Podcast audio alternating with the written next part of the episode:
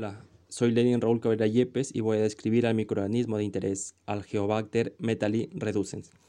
Elegí este microorganismo por las capacidades que posee y funciones que emplea para su supervivencia.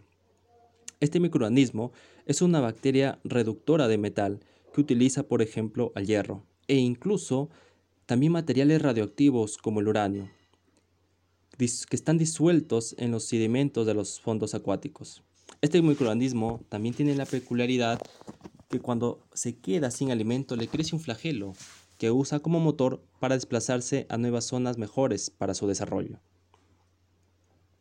Y el otro es que para poder librarse de los electrones sobrantes, en su digestión lanza un filamento llamado pili.